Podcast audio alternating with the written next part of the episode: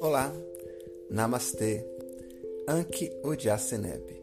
Eu sou Erato Bahia Encosse, professor de Yoga e Meditação e terapeuta holístico. Quero te fazer uma pergunta. Você sabe o que é o amor genuíno? Essa transcrição foi feita das palestras do monge Jetsuma Tenzin Pal. A diferença entre o amor genuíno e o amor romântico. O problema é que nós confundimos a ideia de amor com apego. Nós imaginamos que o apego e o agarramento que temos em nossas relações demonstra que amamos, quando na verdade isso é só apego e só nos causa dor. Porque quanto mais nos agarramos, mais temos medo de perder. E então, se nós de fato perdemos, vamos sofrer. O apego diz: Eu te amo, por isso eu quero que você me faça feliz. E o amor genuíno diz: Eu te amo, por isso quero que você seja feliz. Se isso me incluir, ótimo. Se não me incluir, eu só quero a sua felicidade.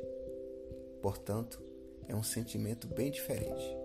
O apego é como segurar com bastante força, mas o amor genuíno é como segurar com muita gentileza, nutrindo, deixando que as coisas fluam.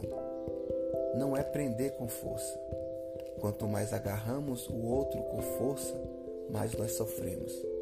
É muito difícil para as pessoas entenderem isso, porque elas pensam que quanto mais elas se agarram a alguém, mais isso demonstra que elas se importam com o outro. Mas não é isso.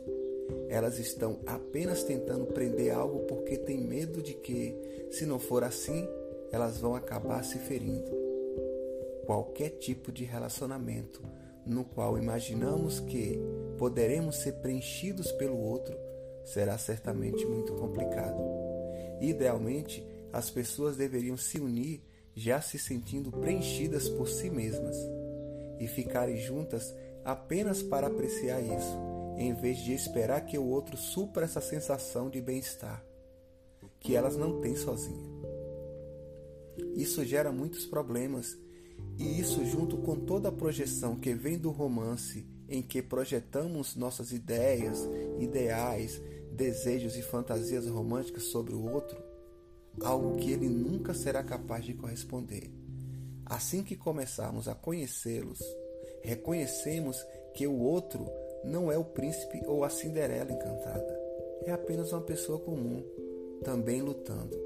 E a menos que sejamos capazes de enxergá-la, de gostar dela e de sentir desejo por ela e também ter bondade amorosa e compaixão, será um relacionamento muito difícil. Até mais. Namastê.